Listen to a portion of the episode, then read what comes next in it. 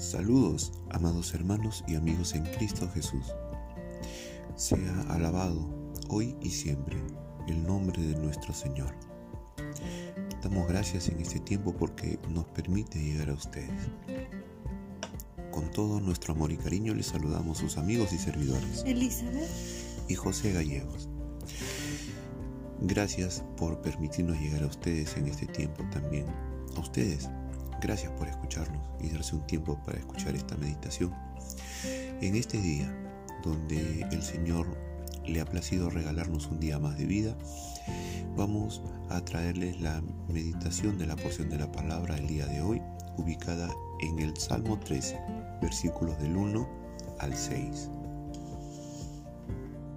Salmos 13 ¿Hasta cuándo, Jehová, me olvidarás para siempre? ¿Hasta cuándo esconderás tu rostro de mí? ¿Hasta cuándo pondré consejos en mi alma? ¿Con tristezas en mi corazón cada día? ¿Hasta cuándo será enaltecido mi enemigo sobre mí? Mira, respóndeme, oh Jehová, Dios mío, alumbra mis ojos para que no duerma de muerte para que no diga mi enemigo lo vencí. Mis enemigos se alegrarían si yo resbalara. Mas yo en tu misericordia he confiado. Mi corazón se alegrará en tu salvación. Cantaré a Jehová porque me ha hecho bien. Palabra de Dios llega hoy a nuestra vida por medio de este salmo, donde una vez más el salmista expresa sus sentimientos de lo que le está ocurriendo en ese momento a través de este salmo. Y el sentimiento que él expresa aquí es el sentimiento de haber sido olvidado. Este salmo lo hemos titulado De la duda a la confianza en Dios. Y vamos a dividirlo para poder entenderlo en tres partes. La primera parte se llama Invadido por la duda. Este está en los versículos del 1 al 2. Dice el Salmo, ¿hasta cuándo, Jehová, me olvidarás para siempre? ¿Hasta cuándo esconderás tu rostro de mí? ¿Hasta cuándo pondré consejos en mi alma, con tristezas en mi corazón cada día? ¿Hasta cuándo será enaltecido mi enemigo sobre mí? Esto refleja una sensación de impaciencia humana frente al silencio de Dios. Y esto es, puede ser muy aplicable aún en este tiempo. Amado hermano y amigo, cuando el creyente sufre y parece que Dios no oye sus oraciones, empieza a dudar. La angustia se apodera de él ya no siente esa comunicación con Dios. Y ¿saben qué? También toda esta mezcla de angustia, sufrimiento y duda, como dice el salmista, causa conflicto en mi alma. Amado hermano y amigo, ¿cuántas veces nosotros no hemos tenido ese conflicto en nuestra alma? de que hemos visto que las situaciones que más esperábamos respuesta de Dios no la tenía. Sentimos que ya no es la misma comunión, que no nos responde. Pero menudo el mismo creyente en su angustia busca respuestas por otros caminos. Amado hermano y amigo, ¿cómo está tu comunión con Dios en estos días? estás pasando tú ante una situación de angustia? ¿Estás buscando respuestas por otros caminos? Ten en cuenta que la duda es parte del camino. La duda es parte del proceso que debemos de tomar para tomar, que debemos de pasar para tomar confianza. ¿Y saben qué? Esto es maravilloso porque vamos a ver cómo vamos a pasar de la duda a la confianza en Dios. El punto 2 le hemos llamado clamando por ayuda, versículos 3 y 4. Y es interesante ver cómo aquí el salmista comienza a pedir la ayuda de Dios. Y le dice, mira, respóndeme, oh Jehová, Dios mío, alumbra mis ojos para que no se duerman de muerte. Y esto nos hace referencia a lo débiles que podemos ser en muchos momentos.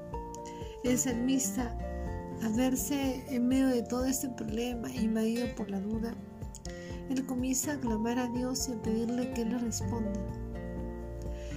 Aquí vamos a recordar un versículo de la Biblia, una porción en Mateo 7:7 que Jesús dijo, pedid y se os dará. Es lo que tú y yo debemos hacer en medio de la prueba. Si es que estamos dudando de Dios, dudando de su poder, de quién es Él, o de repente nos sentimos abandonados de cierta forma, debemos ir y correr a los pies de Cristo, confiando en que Él nos va a ayudar. Si el enemigo vence, Dios será deshonrado.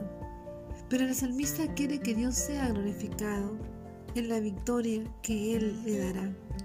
Y es por eso que el versículo 4 dice, para que no diga mi enemigo lo vencí, mis enemigos se alegrarán si yo resbalara. Y es lo que tú y yo también debemos recordar. Tener al Señor que se glorifique en nuestras vidas en medio de la prueba, en medio de la adversidad. Porque si es que nosotros salimos victoriosos de alguna batalla en medio del sufrimiento, pues lo más lógico es que no hemos salido por nuestras fuerzas, sino por la ayuda y la misericordia de Dios en la vida de cada uno de nosotros. Ahora queremos preguntarte a ti que nos escuchas. Cuando estás enfrentando problemas, ¿clamas por la ayuda de Dios? Y la otra sería, pides a Dios que se glorifique en tu vida dándote la victoria. Y el tercer punto sería confiando en Dios, aquí en los versículos 5 y 6. Miren, a pesar de lo atribulado que se sentía el salmista al comenzar este salmo, aquí el salmista termina con un cántico de alabanza el cónclave de la ruta, el, el final del proceso, cómo pasamos de la duda a la confianza. Y en este punto confiamos en Dios. El salmista dice, mas yo en tu misericordia he confiado, mi corazón se alegra en tu salvación. Cantaré a Jehová porque me ha hecho bien. Aquí podemos ver cómo la trayectoria de la fe del salmista es que primero pasa por la prueba, segundo es la angustia y la duda, pero aquí él decide seguir y ahora él está totalmente seguro que Dios le va a contestar. Miren, y este nuevo eh, brote de confianza se refleja en que se alegra el corazón del salmista y la verdadera alegría es tener la salvación de Dios y su obra en la vida.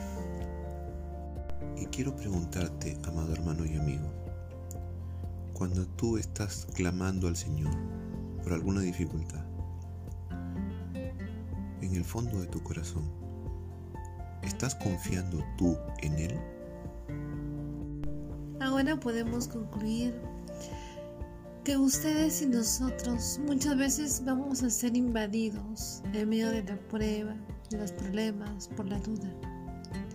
Pero en ese momento es donde debemos nosotros clamar por la ayuda de Dios, confiando en que Él es quien nos va a socorrer. Y ahora, amado amigo, nos dirigimos a ti, tú que aún no has rendido tu vida a Cristo.